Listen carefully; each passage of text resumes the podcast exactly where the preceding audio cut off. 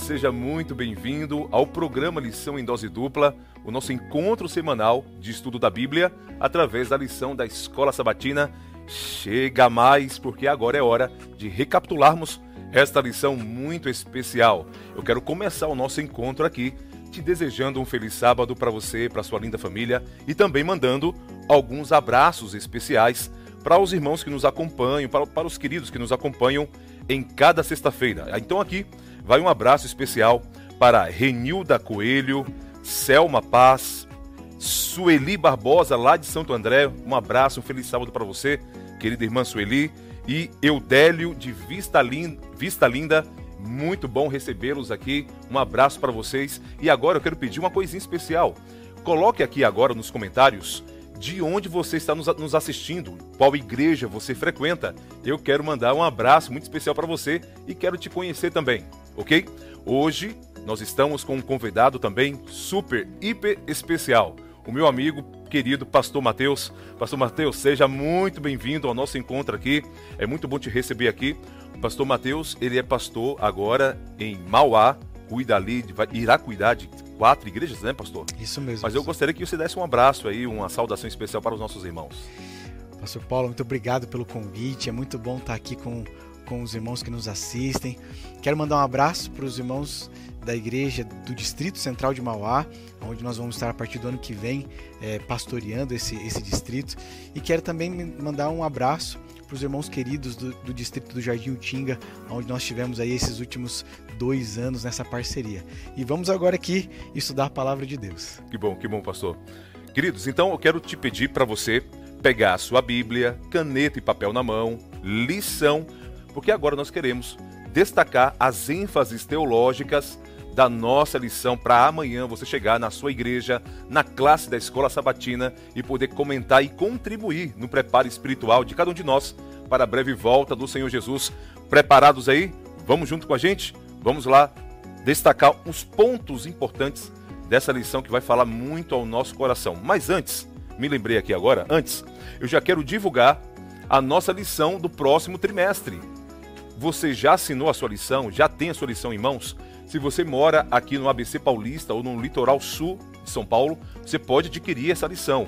Ou então você pode entrar no site da cpb.com.br e pode fazer a sua assinatura.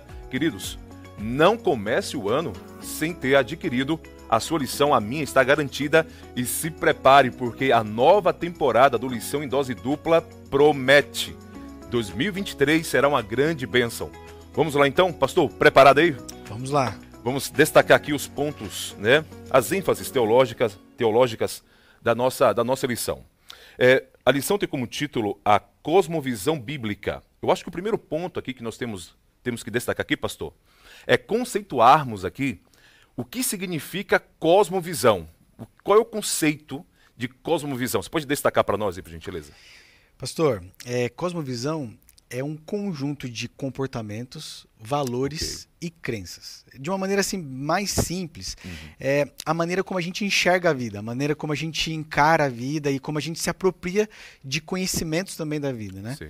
É, tentando ilustrar isso aqui, é, as pessoas elas podem ter o mesmo comportamento, mas com cosmovisões diferentes. Então, por exemplo, okay. vamos pegar alguém que, que pratica atividade física. Essa pessoa, ela tem esse comportamento, ela uhum. faz atividade física e tudo mais. E o valor que ela tem por detrás desse comportamento é, bom, fazer atividade física é uma coisa importante. Uhum. Porque ela tem uma crença por detrás desse valor, que é, eu vou ter uma melhor saúde é, se eu fizer essa atividade física, praticar essa atividade física. Só que aí, no âmbito da cosmovisão, que é aquele âmbito mais profundo, assim, do, uhum. do, do indivíduo, do ser humano, uma pessoa pode ter o comportamento de praticar atividade física, é, porque considera isso importante, porque acha que vai ter uma melhor saúde, é, porque ela, ela entende que assim ela vai adorar a Deus. Então a cosmovisão dela assim, é, é de adoração a Deus. Legal. E uma outra pessoa pode fazer exatamente a mesma coisa, pelos, pelos mesmos valores, pelos mesmos, pela mesma crença, mas simplesmente assim de uma maneira assim.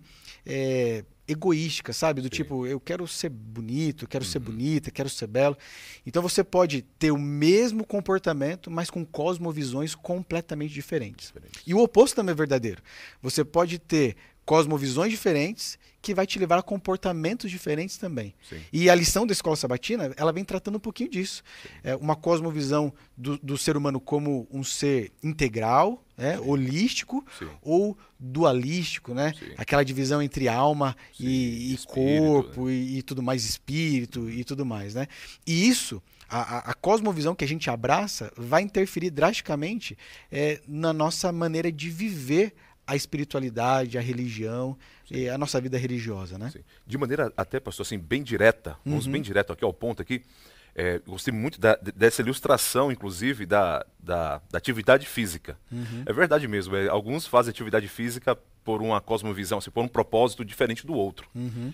Falando da natureza humana, Uhum. qual é a cosmovisão bíblica a respeito da natureza humana? A Bíblia apresenta pra gente é, que o ser humano ele é um ser integral, é, indivisível, Ok. corpo, mente, social, espiritual, é, é um todo. A gente poderia falar, dar o nome para isso de uma maneira, é, enxergar o ser humano como um ser holístico, Holístico. inteiro, né? Mas existem outras cosmovisões de mundo Sim. que fazem essa separação de corpo, alma, espírito e tudo mais. E é isso que a gente vai estudar um pouquinho aqui hoje. Legal. Nós já falamos aqui, inclusive, é, que a maneira como você entende a natureza humana define a sua compreensão a respeito da morte. Já falamos aqui. O pastor até ilustrou muito bem aqui. Porque se você tem a concepção de que é, nós somos dicotômicos, ou seja, de que é, alma, de que corpo e espírito são separados na hora da morte, isso vai definir a sua cosmovisão. Se eu tenho a percepção de que nós somos tricotômicos, ou seja, de que existe um corpo, uma alma e um espírito, e que na morte esses três componentes se separam e vão para, e, e vão para lugares diferentes, irá definir também a minha cosmo, cosmovisão. O que o pastor bem colocou aqui, e a lição trouxe para nós, é que na Bíblia nós somos seres integrais, ou seja, de fato, nós somos corpo, nós somos espírito, nós somos intelecto, nós somos, enfim. Só que tudo isso funciona de maneira holística, integral, indivisível e que na morte não há separação desses componentes, dessas dimensões que compõem a nossa vida. Já emendando então a parte de domingo, pastor. É domingo aqui a lição trouxe a pessoa de Jesus. A pessoa de Jesus, nada mais do que Jesus, para nós sabermos qual é a concepção bíblica da natureza humana. Você poderia destacar para nós, mais ou menos, a, a, a luz de Jesus quando esteve aqui no mundo aqui? Jesus, ele era tricotômico, dicotômico, ou, ou, ou ele foi aqui como ser humano um ser holístico? Bom, a Bíblia apresenta pra gente que ele foi um ser holístico, né? Ah, o texto de Lucas 2, capítulo 52, a gente pode até ler aqui, Sim. Lucas 2, 52, e crescia Jesus em sabedoria, estatura e graça diante de Deus e dos homens.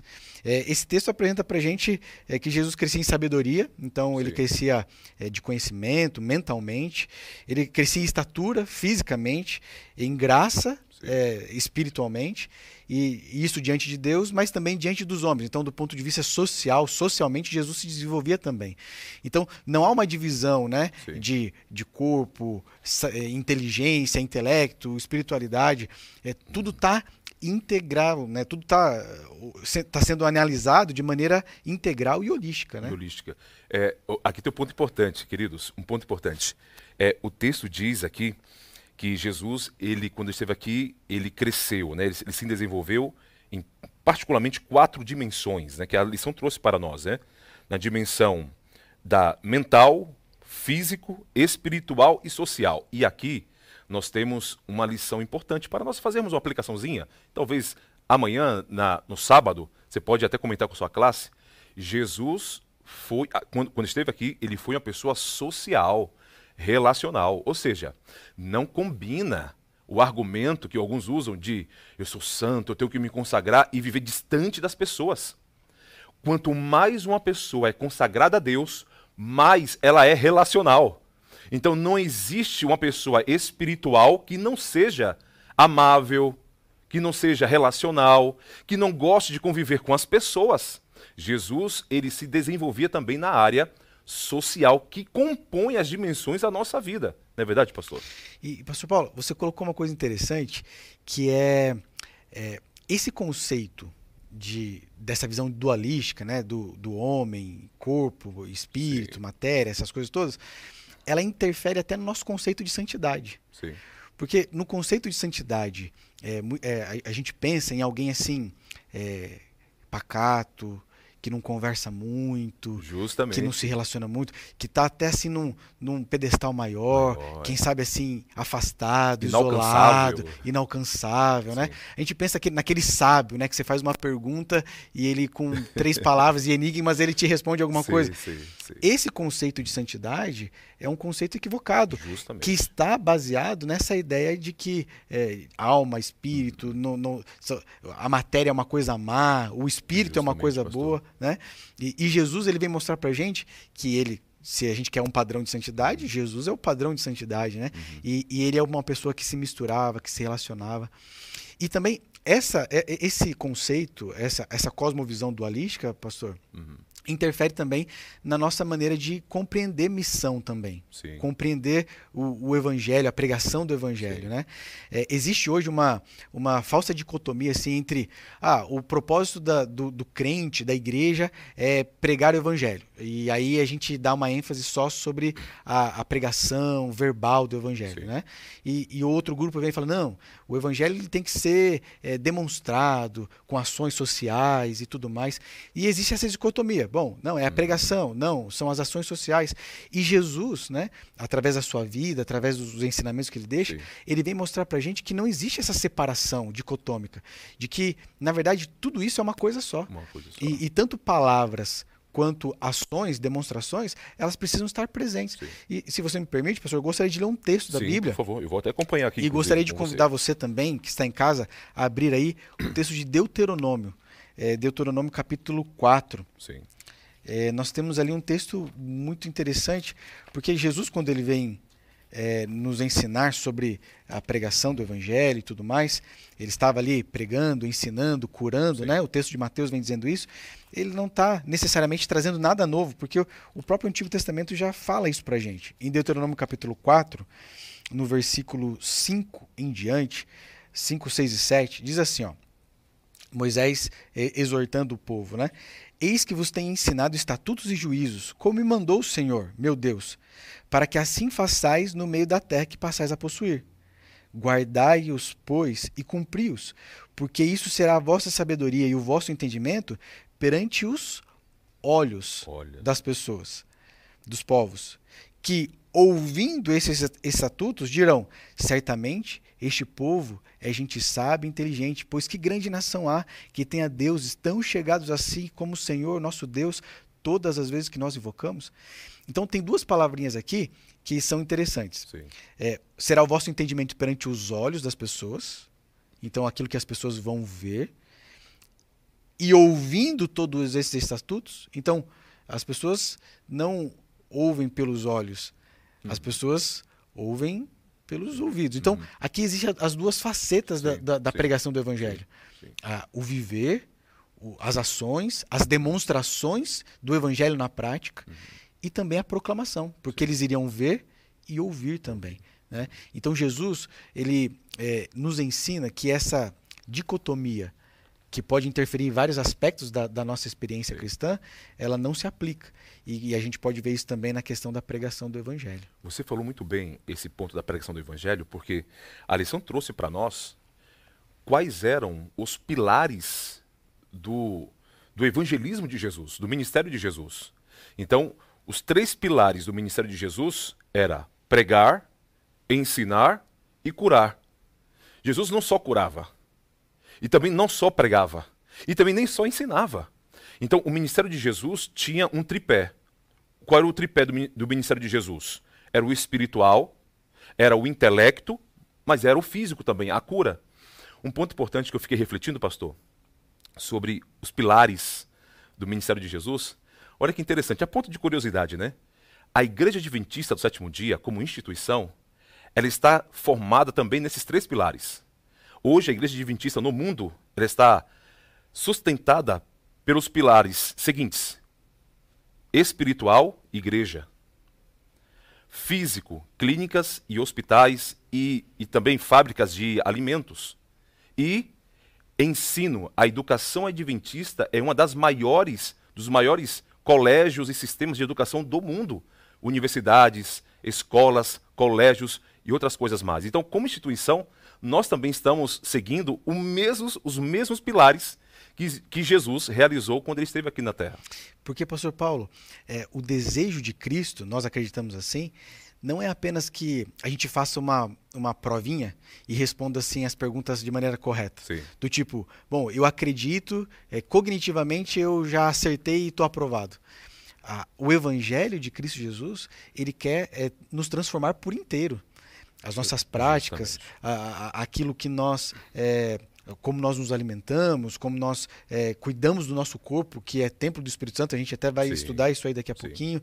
É, então, não é só o racional, são todas as áreas da nossa vida que o Evangelho precisa chegar e transformar. E aí fica uma pergunta para a gente, Pastor Paulo, é, e para gente que, para vocês que estão nos assistindo também, é, o Evangelho ele tem transformado apenas o meu racional? É só eu respondi afirmativamente algumas perguntinhas ali e agora eu sou um adventista do sétimo dia? Sim. Ou o evangelho ele tem transformado a minha vida por completo, a minha maneira de viver, a minha maneira de, de relacionar com as pessoas, de tratar as pessoas, a minha maneira de, de, de enxergar a vida? Porque o evangelho ele precisa nos transformar por inteiro. Inclusive, pegando essa última frase que você citou aí, que o evangelho precisa nos transformar por inteiro, olha como a lição trouxe aqui uma citação de Ellen White, ainda na parte de domingo, falando assim que o objetivo da obra da redenção de Cristo, de Deus, da Trindade, é restaurar no homem a imagem de Deus que foi distorcida pela consequência do pecado e que pelo plano da salvação ela é restaurada até a volta do Senhor Jesus. Por isso que o Senhor Jesus e por isso que a igreja adventista do sétimo dia, no seu grande plano evangelístico dá a ênfase à vida espiritual, ao intelecto, mas também à, à parte física do ser humano. Porque esses três componentes contribuem para a formação do nosso caráter segundo o caráter e a imagem do Senhor Jesus. Olha como as coisas tornam-se elucidativa, esclarecedoras para nós. Vamos pular um pouquinho agora para segunda-feira, pastor? Porque agora a lição aqui na segunda-feira, ela trouxe aqui uma definição sobre do que é corpo. Né? Todo mundo fala que é, nós somos corpo, mente e espírito. Então, o que, qual é o conceito né, de, sobre corpo? Hoje, no contexto é, dualística, né? Então, o corpo é a prisão da alma, ou o corpo é a matéria, é a parte má do ser humano. E quando o ser humano morre, ele se liberta do corpo, o corpo vai para a decomposição, ele se liberta desse corpo e vai ser uma nova criatura, um novo ser. Inclusive, no contexto dos evangélicos, ev alguns evangélicos creem que quando a pessoa morre, na visão dualística, quando a pessoa morre, ela se liberta do corpo, vai para o céu e na segunda volta de Jesus, ela volta, o espírito volta para o corpo, mas agora um corpo perfeito e sem resquício de, de pecado. Isso não é, não é bíblico. Agora, é, é possível, pastor, essa é a pergunta teológica de, da parte de segunda, é possível nós é, conciliarmos a ideia dualística do que corpo é mal, espírito é bom, corpo vai para a terra, espírito vai para o céu. É possível conciliarmos essa ideia dualística com a Bíblia? Olha, pastor, eu creio que do ponto de vista bíblico não é possível essa conciliação. É, porque essa ideia dualística ela tem algumas implicações práticas. Sim. Né? Por exemplo, uma das implicações é se a matéria é má e o espírito é a, é a coisa boa, é a parte boa, né? Então, aquilo que eu faço com o meu corpo, isso não tem importância alguma, não Sim. tem valor algum. Sim. Então, basicamente assim, eu pego e vou para a igreja é, no sábado, ou alguns irmãos vão no domingo para a igreja, eu vou lá, me alimento e, e alimento o meu espírito. E ali eu, eu ouço aquelas músicas, eu ouço a, a palavra de Deus, e ali eu estou alimentando o espírito, né? Nesse conceito dualístico, né? E, só que eu saio dali, é, e agora eu vou viver é, a minha vida. E, e, e, aquilo que eu faço com o meu corpo durante a minha vida, a maneira como eu me comporto, a maneira como eu levo a minha vida, isso não tem importância alguma. Então, é, o apóstolo Paulo, ele parece combater isso em uma das cartas dele. Na verdade, em algumas cartas, mas o texto aqui de 1 Coríntios capítulo 6, versículo 19 a 20, que ele diz assim, ó: "Acaso não sabeis que o vosso corpo é o santuário do Espírito Santo e que, que está em vós, o qual tendes da parte de Deus, e que vocês não são de vós mesmos, fostes, fostes pois comprados por preço, Agora, pois, glorificai a Deus no vosso corpo. Então, é, ele parece dizer o seguinte: olha, o que você faz com o seu corpo importa. importa. Então, essa diferença de alma, espírito, essa dicotomia, parece não fazer muito sentido para a cosmovisão bíblica. Interessante que Paulo ele, ele coloca o nosso corpo como algo sagrado, né? Exato. Porque Deus só pode habitar em, em um lugar que seja um lugar sagrado, porque Deus é um ser sagrado, importante. E se nós somos moradas do Espírito Santo, isso quer dizer que o meu corpo é um templo, um ambiente, um ser sagrado. Então, como é que um ser sagrado, que o meu corpo, que é considerado na Bíblia como uma parte sagrada, que é morada do Espírito Santo, é considerada como algo má que vai se decompor e vai se separar e o Espírito vai não tem como, né, pastor, né, pastor harmonizar com, com a Bíblia. Não tem como. E o apóstolo Paulo, nos grandes embates no Novo Testamento e no Antigo Testamento também, é em relação à idolatria. Sim. É, e, e os, muitos cristãos, gentios, vieram desse, desse universo é, dualístico, né, pagão, é, onde eles iam e adoravam seus deuses, e depois, e na própria adoração ali, estava recheada de, de, de, imoralidade e tudo mais.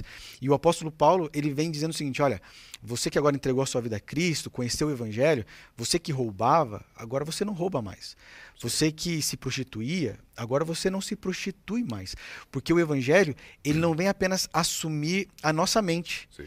e nem assumir apenas as nossas emoções, ele vem assumir a nossa vida por completo. Ele vem nos transformar por inteiro. O Evangelho precisa nos transformar por inteiro. E aí, nesse ponto, então, já que o Evangelho ele nos transforma por inteiro, pastor, a pergunta, uma pergunta aqui teológica da lição de segunda é a seguinte: já que o nosso corpo é sagrado, templo do Espírito Santo e que eu tenho que adorar a Deus, adorar a Deus, glorificá-lo através do meu corpo, a pergunta teológica aqui que nós separamos para nós aqui comentarmos aqui, e você pode até anotar, inclusive, aí para comentar e dialogar e debater na, na classe, lá na sua unidade de ação, é a seguinte. Eu coloquei aqui, religião abrange aspectos da saúde, da saúde física também? Com certeza. Com certeza, porque se, se Deus é o, é o criador da, da, vida, o doador desse corpo que nós temos, é, nós precisamos é, adorar a Deus através do nosso corpo também.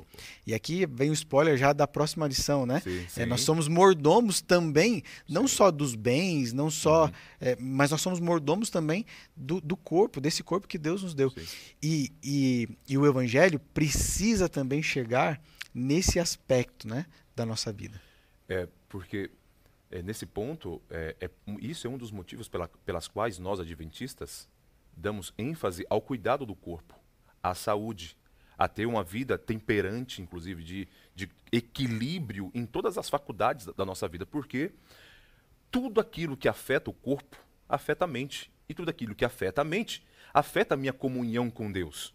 Né? Então, e isso é uma ideia interessante que é muito claro para a psicologia, é muito claro para a Bíblia, né? que eh, os irmãos, é, algumas pessoas falam, né, não, o que entra, o importante não é o que entra no corpo, mas o que sai, pegando um texto lá de Jesus uhum. que não tem, não tem, nada a ver com saúde, inclusive, uhum. né? Outros falam, né, não, nós não precisamos se preocupar com o corpo ou com o que comemos, porque se nós orarmos ali, Deus purifica. Isso é, é uma grande ignorância né, da leitura da Bíblia, você não acha não, pastor? Eu creio que sim. Eu creio que sim, porque ah, o ser humano ele é um ser inteiro, né? E como você bem colocou, se a gente está um pouco adoentado, a gente às vezes não tem tanta concentração, a gente não tem tanta é, facilidade de aprender, por exemplo, né? Quando a gente está com fome, né? A gente, então, o ser humano ele está é, integralmente conectado. Não existe essas divisões é, que a gente chama de dualismo Sim. e tudo mais, né?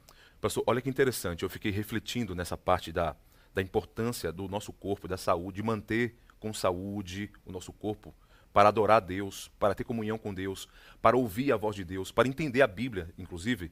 Eu até anotei aqui na minha, na minha, na minha liçãozinha aqui, é, mais ou menos assim, né? Uma, uma regrinha, né?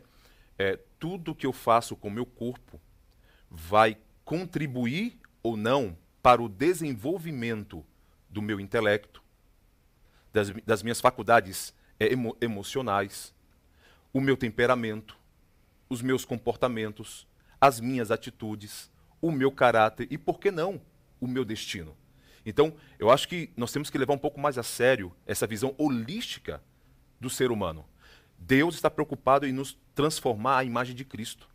E a imagem de Cristo envolve todo o nosso ser, não é só o espiritual. Envolve a questão social, envolve a questão física, envolve, envolve a questão intelectual, a, a, a, envolve também a questão emocional também. Por isso que eu coloquei essa, esse passo a passo aqui. Tudo aquilo que afeta o meu corpo vai interferir na minha, na minha comunhão com Deus. Vamos falar um pouquinho agora sobre é, a parte de terça-feira que fala sobre a mente de Cristo. Né? A mente de Cristo. A pergunta aqui teológica é a seguinte, pastor: é, o que significa o termo é, ter a mente de Cristo? Pastor, é, eu até coloquei aqui, anotei uma, uma, uma frase aqui, mesmo de maneira imperfeita, porque nós nunca teremos a perfeição nesse lado aqui da eternidade, né? Mesmo de maneira imperfeita, é, ter a mente de Cristo é a gente se aproximar é, da maneira de Cristo, de compreender, sentir e agir. Okay. É mais ou menos isso. Porque Jesus, e a lição desse dia também vem, vem falando sobre isso, ele vem dizendo para a gente o seguinte: é, a, ser um seguidor dele é muito mais do que apenas se comportar de uma maneira adequada. Sim.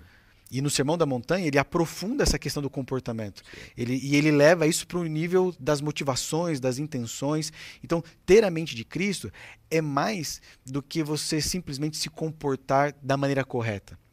Mas também é mais do que você apenas é, ter boas intenções. Então, é, eu, eu entendo que ter a mente de Cristo é você se aproximar da melhor maneira possível, mesmo que de maneira imperfeita. Sim. Da maneira de compreender, sentir e agir de Cristo. É, eu estava é, até pesquisando na, na, internet né, sobre mente. Né? O que é a mente? Ou é, onde está a mente? Né? Eu lembrei é, de um professor que eu tive de psicologia, falando sobre a mente. Ele Uma vez ele falou assim: Onde está a mente em nós? Todo mundo ficou, né? Ah, não, a mente está, está aqui no cérebro. Não, o cérebro não é mente. Ele fala, aí ele ia, né? A mente então está é, no coração. Não, o coração não é mente. Né? Aí ele falou assim: ó, a mente é, é, uma composição de tudo aquilo que nós somos, assim como é a vida. Onde está a vida em nós? A vida está no sangue? Está na, no membro? Está no, no, no, no corpo? Está no cérebro? Não. Vida é a composição daquilo que nós somos e temos como ser humano.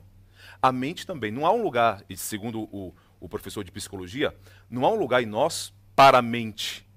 Porque a mente é a composição, olha a visão holística, é a composição de tudo aquilo que nós somos e, e que nós temos. Isso compõe a mente. Ou seja, os meus sentidos formam a minha mente. O, a, tudo aquilo que eu faço também forma a minha mente. O meu corpo forma a minha mente. O meu cérebro, aquilo que eu faço com ele, também contribui para a formação da minha mente. E aí, é por isso que o apóstolo Paulo, em Romanos capítulo 12, verso 2, diz que se tem um ponto da nossa vida que deve ser transformado, é a mente. Interessante que no Antigo Testamento e no Novo Testamento também, a Bíblia fala do coração como a sede do ser humano, o ponto central do ser humano.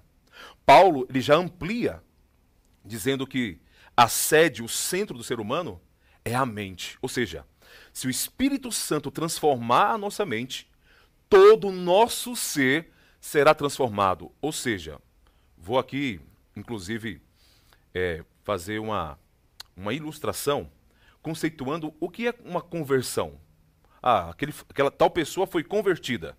Mas o que é conversão? Na minha concepção, conversão é a ação do Espírito Santo em nossa mente que resulta na transformação de pensamentos, atos, hábitos, caráter, destino mudança de vida por completo, que dura a vida toda, até aquele grande dia onde Jesus vai transformar o nosso corpo corruptível por um corpo, uma natureza incorruptível na volta do Senhor Jesus. Então, por isso que a ênfase da Bíblia aqui é alcançar a nossa mente. O Espírito Santo quer alcançar a nossa mente, quer falar a nossa mente, quer tomar a nossa mente. Porque se o Espírito Santo atua na nossa mente, toda a nossa vida é transformada. O conflito entre o bem e o mal é pela nossa mente. Se Satanás, de um lado, ele atua na nossa mente, ele consegue nos levar ao nível mais baixo da imoralidade, do pecado.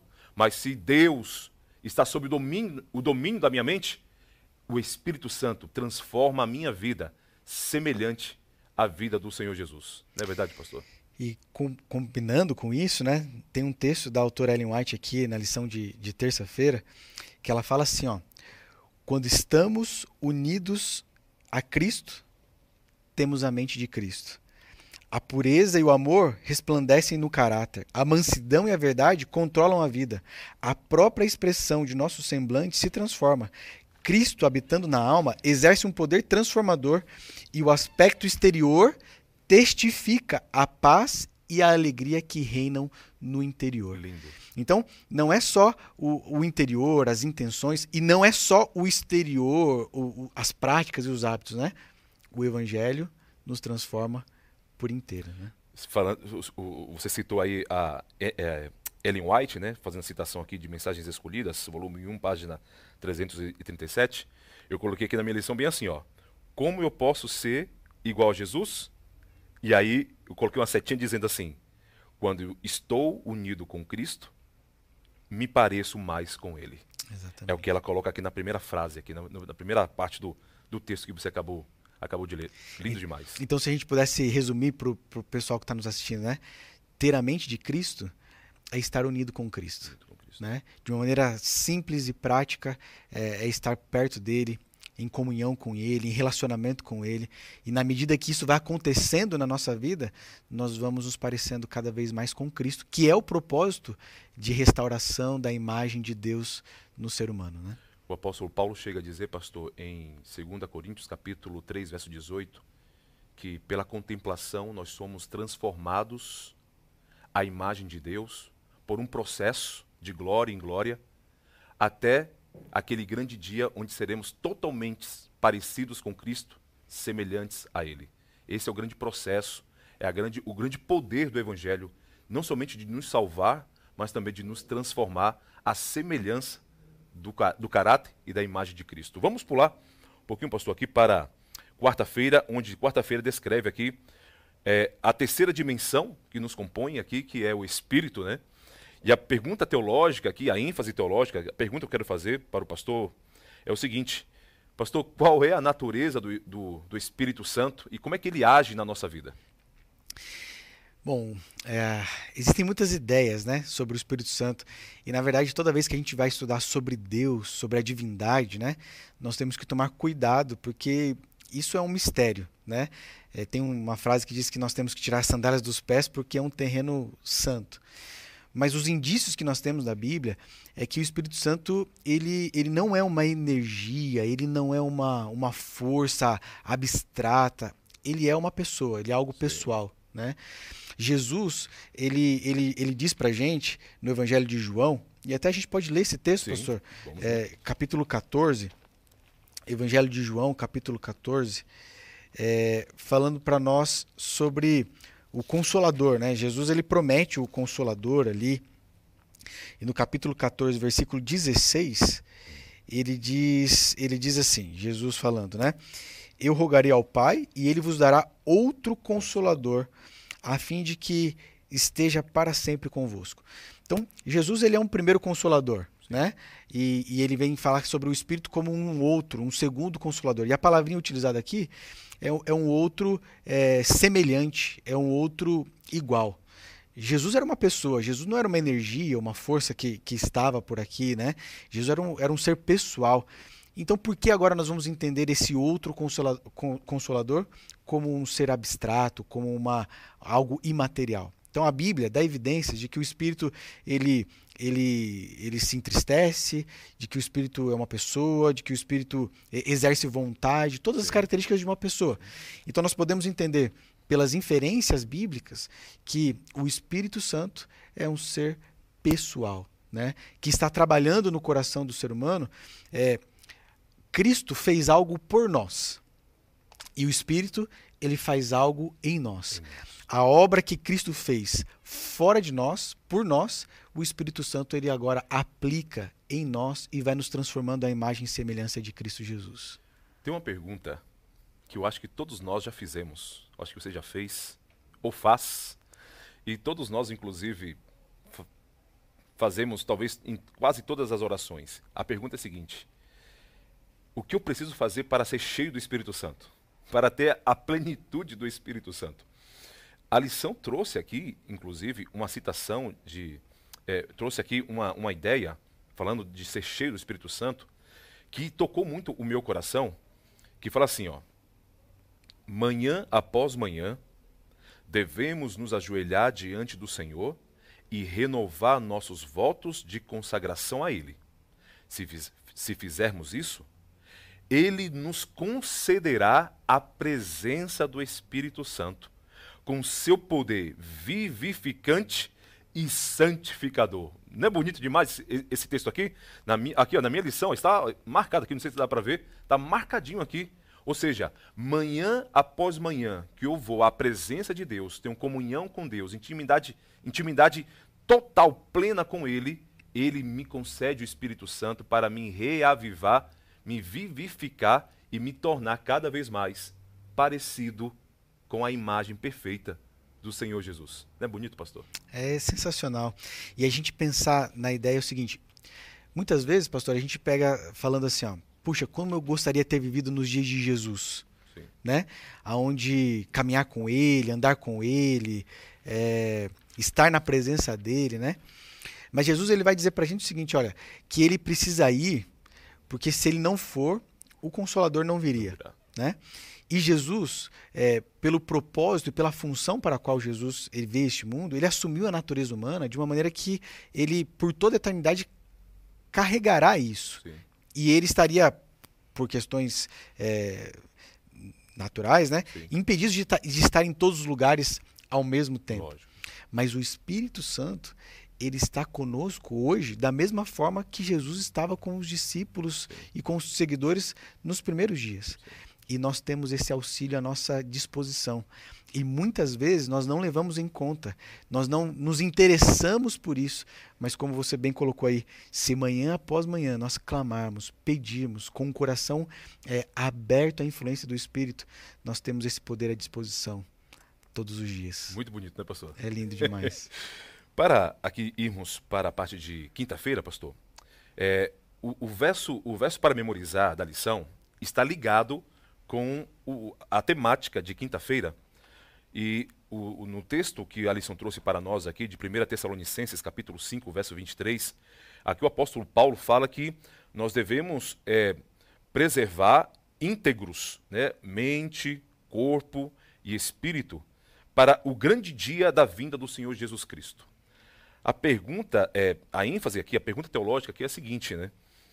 É, que diferença há entre preparar-se para a volta do Senhor Jesus e estar com todas as minhas dimensões preparado para a volta de Jesus.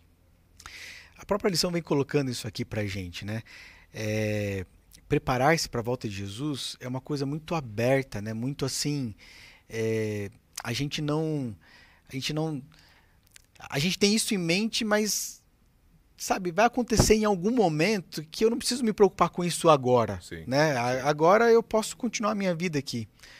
Agora, o estar pronto para a volta de Jesus, eu acredito que isso é a atuação do Espírito na vida do, do crente é, agora, hoje, dia a dia, decisão após decisão, é, momento após momento.